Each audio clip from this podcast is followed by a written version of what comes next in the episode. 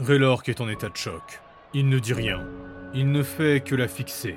Tikrinalokars a les lèvres tremblantes. Avec sa vision Erkarork, il étudie son visage. Il peut voir ses points magiques et ses failles éteintes. Elle fait de même, et l'un comme l'autre peuvent voir que des larmes coulent sur leurs joues. Les autres pierres étoilées écoutent le plan de Cobalt ou observent les alentours. Ular est le premier à remarquer l'état de Raylork. Bah, mon champion, qu'est-ce qui... Puis il comprend. Par instinct, il frappe du revers de la main la personne à côté de lui. C'est Shinsu qui n'a pas aimé ça. Tu vas crever, toi. Mais avant de s'offusquer, il regarde dans la même direction que le Scald. Et bientôt, tout le groupe fait de même. Le public est installé et les festivités vont commencer. Après la vague d'émotions, les lèvres de Tikrenalokars commencent à bouger. Shinsu retire son cache-œil, Ross et Ergador plissent les yeux, Hiro embrasse ses rétines, et Ular, lui, il n'a pas ce qu'il faut pour ça. Ces jeunes élèves, eux, ne comprennent pas. Dans le groupe de Cobalt, à côté d'eux, Garnray s'est levé. Yveline et Inata sont en émoi. Tikrinalokars répète quelque chose. Raylork essaye de lire sur ses lèvres. Elle parle en roc, la langue des trolls. Elle est gravement affaiblie et continue de pleurer. Vive. Vent, il est vive. Elle répète doucement, avec difficulté. Raylork concentre sa mana sur sa vue. Il essaye de déchiffrer. Il est vivant. Une bourrasque de sentiments confus fait reculer le corps de Raylork sur son siège. Ergador sait parler le troll, et ses gants s'embrasent. Les autres le ressentent. Quelque chose vient de changer. Il. Il est vivant. Raylork se tourne vers son groupe. Cobalt est aussi choqué que les pierres étoilées. Garnray est presque tombé à la renverse, comme si on l'avait frappé. C'est. Impossible. Quoi Hein? Mais qui? Les enfants ne comprennent rien. Mais... Mais... Hiro est debout sur son siège, il attrape l'épaule d'Ergador. Kelgor a perdu son lien. Il n'y a pas d'autre moyen. Il était mort. Garnray est toujours stupéfait. Je. Je l'ai vu de mes yeux. Il. Le pauvre Valkyne est dévoré par la culpabilité. Il se refuse presque d'y croire. Raylork a les yeux écarquillés, il laisse ses larmes couler et tente d'expliquer. Pour moi aussi, il était mort. Avec le lien d'Argador, j'avais senti son trépas. Mais malgré ma certitude, j'avais encore espoir. Et je pensais que c'était une façon de faire mon deuil. Mais c'est formidable Incroyable Seul Ular semble fou de joie. La foule se lève et applaudit. Granit et Cobalt ne réagissent pas à l'arrivée des premiers gladiateurs. Et cela va éveiller la curiosité de nombreux Midgardiens à côté d'eux. Un point que je me dois de rappeler, la magie dans ce monde est très présente. Mais en Midgard notamment, beaucoup de pouvoirs restent de l'ordre du divin. Les voir restent extrêmement rares. Il existe quelques grands prêtres ou de grands soigneurs capables de ramener à la vie, mais cela se fait dans des conditions très précises, et la réanimation doit avoir lieu dans un moment très proche de la mort. Le lien entre l'âme, l'esprit et le corps est de loin la chose la plus complexe existant dans cet univers. Même les Midgardiens qui ont essayé de braver l'interdit n'ont que très rarement réussi, du moins en ce qui concerne l'histoire connue du pays. Les Bodgar peuvent ranimer les corps, les prêtres de Hell peuvent faire revenir les esprits, certaines personnes peuvent se lier aux âmes, mais manipuler les trois en même temps, cela demande d'être divinement précis et incroyablement puissant. Pour faire simple, en Midgard, même si on peut appeler les morts, le fait de mourir est quelque chose de définitif. Tikrinalokars n'est plus en vue. Il présume qu'elle a été rallongée au pied du petit maître. Le gros applaudit alors que son génie vert et or explique l'ordre de passage des combattants et des différents événements.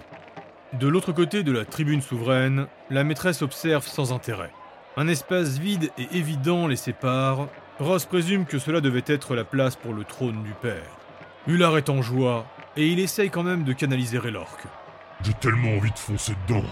La victoire sera nôtre, mon champion. Mais ne soyons pas hâtifs. Après une telle claque, on doit se concentrer. Hiro a le sourire. On continue de suivre le plan de Cobalt. Dès qu'on peut, on s'échappe par cette porte. Quand est-ce qu'on va savoir que c'est la grande finale? Shinsu répond tel un expert. Les drapeaux de l'arène passeront couleur or. Dès le premier combat, c'est impressionnant à regarder. Du sang contre sang, la reconstitution d'une bataille très connue de Stulané.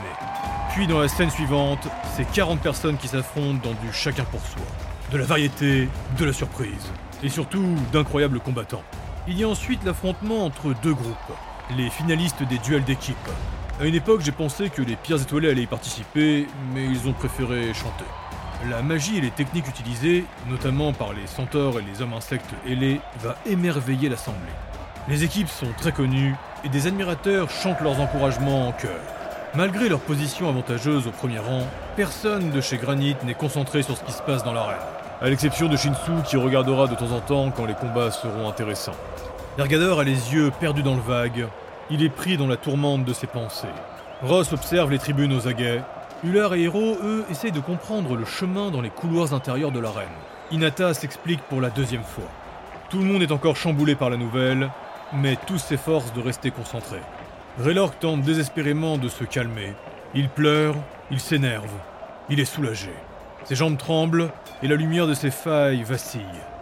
De temps en temps, le reste du groupe se tourne vers lui. Hiro et Ular lui lancent des sourires. Shinsu va lui faire un signe de tête. Et Ross finira par un clin d'œil. Un point divin demandé par les fidèles, un point de vue. Il n'y a qu'un seul mi-gardien qui n'est pas regroupé avec les autres. Enfin, ils sont deux. Son pauvre assistant, Keiva, est avec lui. C'est Odini. Le fils aîné des Magnifiques a refusé l'indication de la statue. Pour l'art, il faut prendre des risques. Le nain est venu avec trois grandes toiles. Ce qu'il ignore, c'est qu'il a failli être attrapé par les gardes cachés. Mais sa réputation l'a précédé, et il a été protégé par de puissants stygiens, notamment le fameux Septien. Quand il s'est installé avec ses toiles, au début, que ce soit les hommes-souris, les corbeaux ou encore les fennecs, ils l'ont détesté. Puis, en le voyant faire, ils ont été émerveillés. Peignant l'un des plus gros combats, détaillant la foule, les gladiateurs et leurs trépas, l'artiste vient de finir un tableau de commande. Une centaure d'une grande famille voulait immortaliser ce moment, et Odini l'a même fait apparaître sur sa toile. Il en a aussi profité pour s'y mettre. Maintenant, il attend. Il ne sait pas pourquoi, mais il le sent, le groupe des pierres étoilées, ses muses, vont certainement s'activer. D'un moment à l'autre, ils vont réaliser l'un de leurs exploits. Quelque chose d'incroyablement terrible va se passer. Keiva a appris à ses dépens qu'Odini avait un sixième sens pour ça. Odini, pensez-vous qu'une catastrophe va arriver? Si c'est le cas, ne devrait-on pas se rapprocher? Midgar est de l'autre côté. Hors de question La vue est parfaite ici. Nous sommes en face d'eux, le cadre est idyllique, et la lumière est presque magique. Keiva regarde autour de lui. Non seulement ils sont au milieu de Stygiens inconnus, mais pire encore, Hibernia n'est pas loin. Le peuple est regroupé juste en dessous d'eux. S'ils décident de les encercler, ils n'auront aucun moyen de s'échapper. S'ils veulent rejoindre Midgar, ils devront traverser soit les tribunes des puissants, ou alors passer de l'autre côté, juste au-dessus d'Albion. Leur dernier moyen est de rentrer dans le labyrinthe de couloirs, mais ils ne voient pas comment ils pourraient retrouver les pierres étoilées. Les drapeaux de la reine sont rouges, le sang coule à flot et le public est surexcité. Alors que la foule est en délire, les pierres étoilées sont toujours calmes et concentrées. Odini et Kaiva les observent avec des jumelles. Ils ne sont pas les seuls à avoir amené de quoi améliorer leur vision. Les Stygiens à côté d'eux ont ramené des grosses loupes ou des longues vues. Tu vois cette façon de parler? Redork est chamboulé. C'est intense. Ça va être magnifique. Odini, je ne veux pas vous inquiéter, mais. Mais il regarde souvent en direction du couloir à côté. Quoi? Tu veux dire qu'il partirait en catimini? Peu importe ce qu'il compte faire, je pense que ce serait la meilleure stratégie. Mais. Mais qu'est-ce qu'on fout ici? Odini se lève brusquement. Une nouvelle scène débute dans l'arène. Arrivant par le centre, depuis une plateforme qui s'élève du sous-sol, les cinq chanteurs d'Albion apparaissent. Les trois ménestrels, la sorcière nécrite et le demi-ogre paladin. Ils sont équipés de leurs instruments, mais ils sont aussi armés et armurés. Odini, regardez Le nain était en train de tout remballer. Mais qu'est-ce qu'il fout ici? Il se rassoit, ébahi. Le reste de la foule s'étonne aussi. Le groupe est connu par un grand nombre. Ces Albioniens ont toujours pris le temps de jouer dans les bars des villes qu'ils ont visitées. Mais il est vrai que depuis hier, ils n'avaient pas été revus. Le public d'Albion s'est levé. Et les pierres étoilées se concentrent enfin sur ce qui se passe dans l'arène. Ular n'en revient pas de les voir en bas. Ils vont faire une représentation là-dedans? Ross lève les yeux vers les drapeaux. Ils sont rouges. Ils vont se battre. La plus grande des portes métalliques est en train de s'ouvrir dans un son de chaîne tonitruant. C'est le couloir le plus large, il est positionné en dessous de l'estrade du petit maître. Trop enjoué, il essaye de se pencher, et son corps massif manque de peu de le faire tomber. Des servants l'aident à manœuvrer. La maîtresse est immobile, Hiro la dévisage. C'est sûrement une épreuve qu'elle a imposée au groupe pour qu'il tente de se racheter. Ular se dresse d'un coup. Un dragon?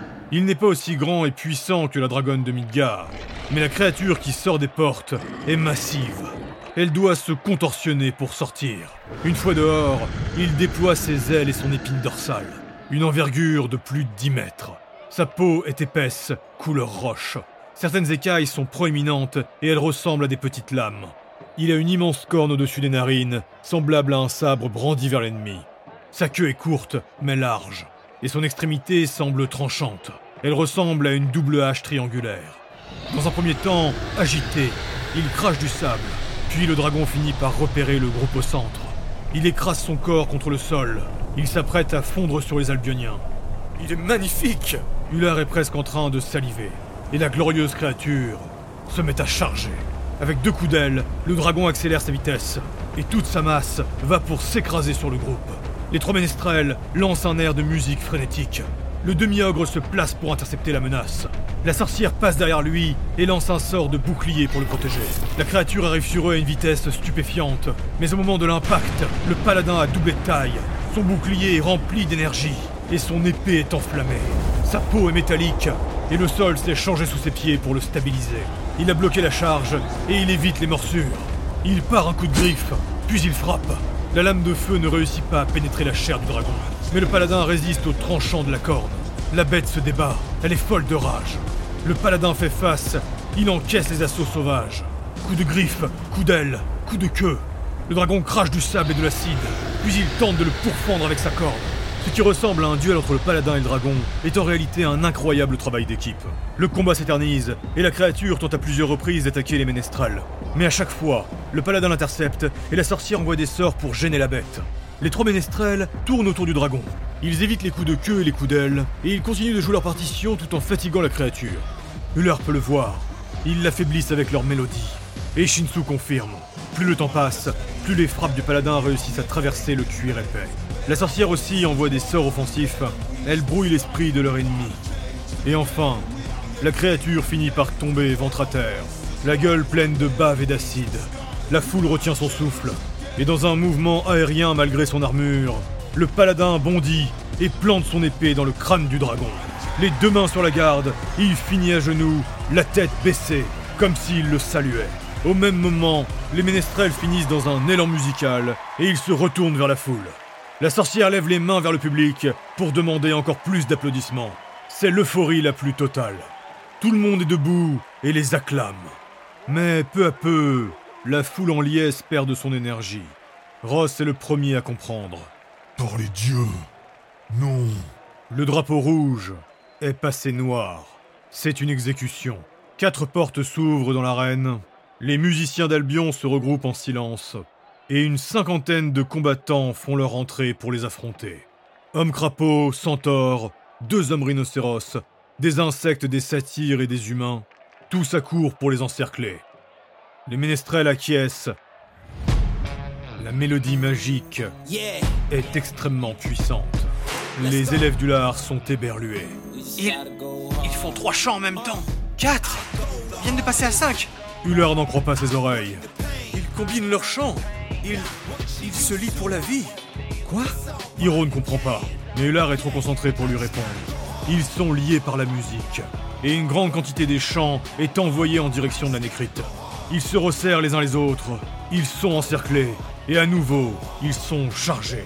Mais alors que les Stygiens sont en pleine charge, les ménestrels terminent de chanter. Le son est à son apogée. La sorcière finit d'invoquer. Elle fulmine de magie.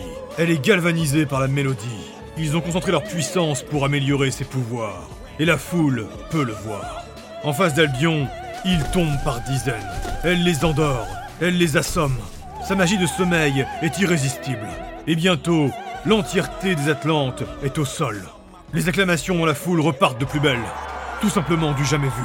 Le groupe commence alors à se déplacer. Tout en chantant et en dansant, ils tranchent les gorges et achèvent les corps endormis. Chez Albion, Hibernia et Midgard, on applaudit, on hurle, on crie. Les Atlantes, eux, sont plus mitigés. Certains les acclament, d'autres ne savent pas quoi penser. Les portes s'ouvrent à nouveau, et des Stygiens encore plus armés et impressionnants apparaissent. des hommes crocodiles et des sétiens, d'autres insectes et d'autres humains. Ils ont des arcs, des lances, et certains ont les mains pleines de magie. Le paladin invoque un dôme de lumière. Une barrière de protection dorée recouvre Albion, juste à temps pour les protéger. Centaures, harpies et hommes-oiseaux se jettent sur les défenses. Des flèches et des dagues s'écrasent sur la barrière. On s'agglutine autour d'eux, mais le dôme les retient. Le paladin se déplace avec le groupe et il termine d'achever les endormis. La sorcière continue d'essayer d'enchanter les assaillants et les ménestrels chantent en se battant. D'autres stygiens accourent toujours plus nombreux dans l'arène. Ils arrivent depuis les portes comme un torrent d'armes et de chair. Des mages envoient des projectiles magiques sur le dôme. Le paladin a de moins en moins d'énergie et la barrière faiblit. Dans le public, tout Albion est debout. Hibernia et Midgar se sont levés eux aussi.